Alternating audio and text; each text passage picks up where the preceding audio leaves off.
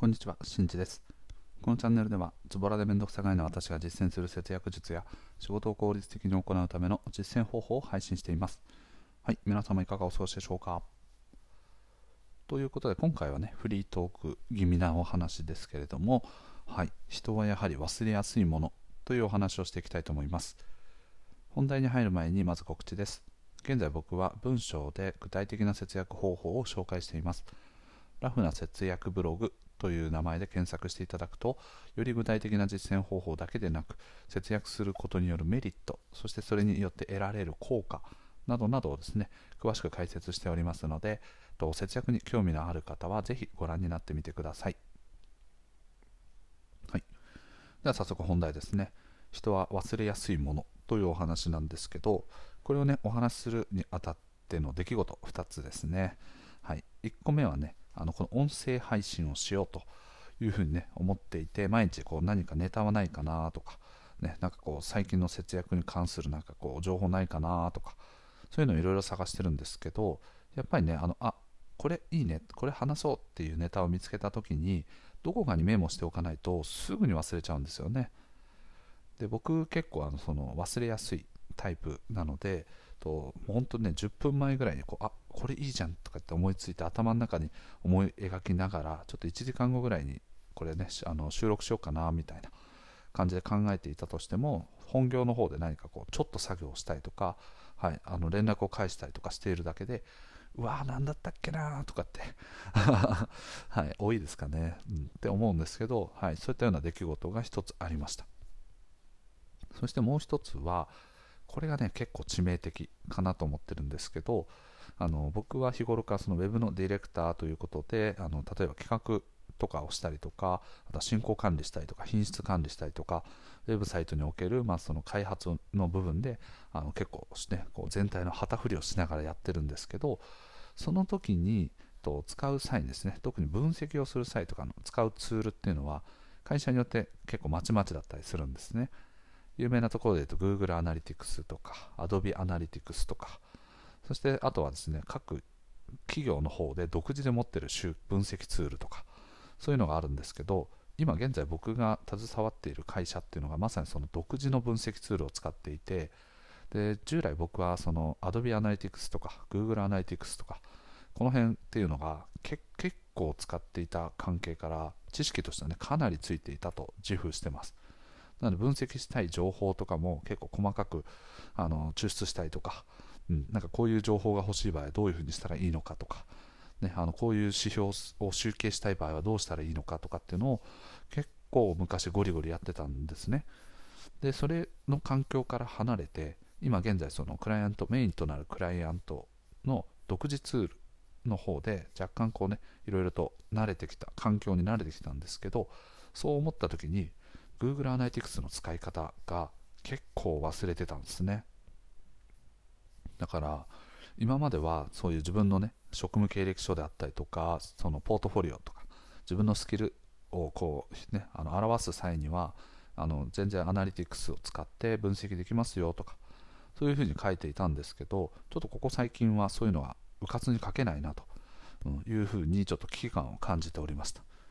やっぱり企業にいることのメリット、会社員の方とか、まあ、そうですけど、やっぱりですね、あの個人ではね、得られないほどの情報、データの量があったりするんですよね。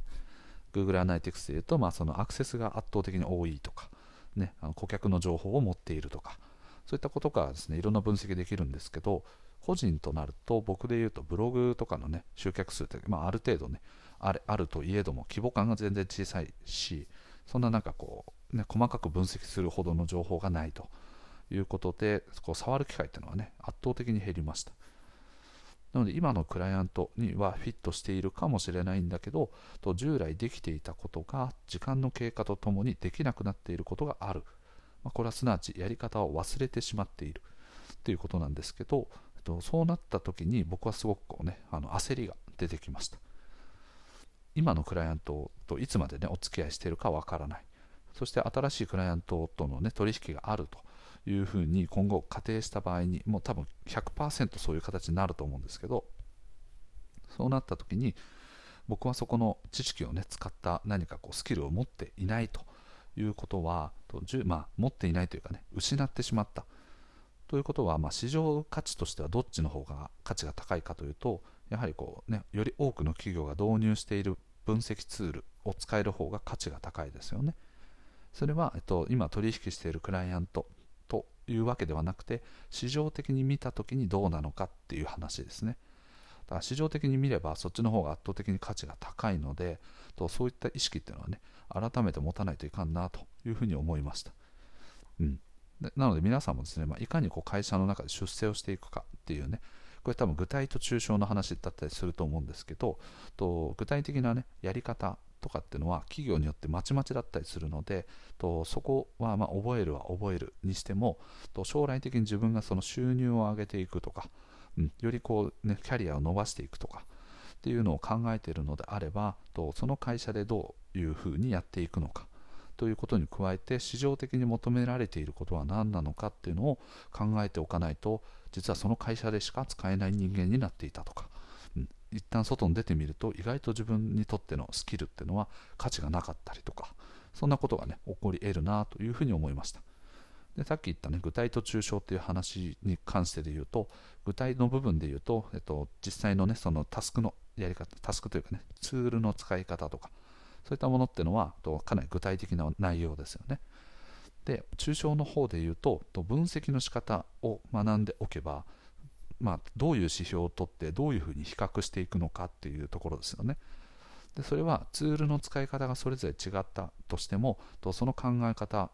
が基本的に持っていればその考え方に基づいていろんな分析とかができるのでツールに依存しない形になるのでこの考え方は持っておいた方がいいですね。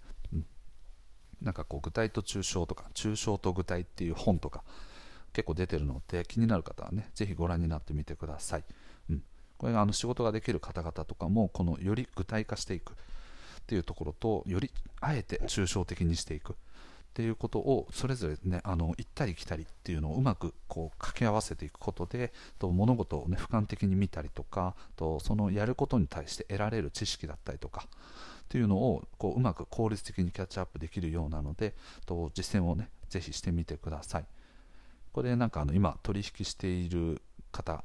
取引している会社で役員の方がいるんですけどその方がもともとコンサルかなんかの会社にいてあれですマッキンゼーっていうね有名な外資系コンサル会社なんですけどそこでいろいろ学んだ知識の中でもやはりこう具体と抽象っていうのはね大事だよというお話をされておりました、ね、人はどうしてもですね結構具体的なところ具体化したものに寄りがち視点がねこう集中しがちだったりするので自分で意識的に一歩引いてこう俯瞰的に見るとか、うん、抽象的に物事を捉えてみるとか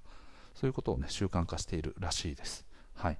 これはあの僕自身もねなかなかできてない部分もあるので自分の課題でもあるんですけどぜひねあの皆さんも気になる方は調べてみてください。はいということでね、今回に関しては、はい、人ってね、忘れやすいよねということで、もう些細なね、ことで頭からポンと抜けちゃうこともあるのでどこかにこう自分の備忘録としてね残しておくとかメモに残しておくとか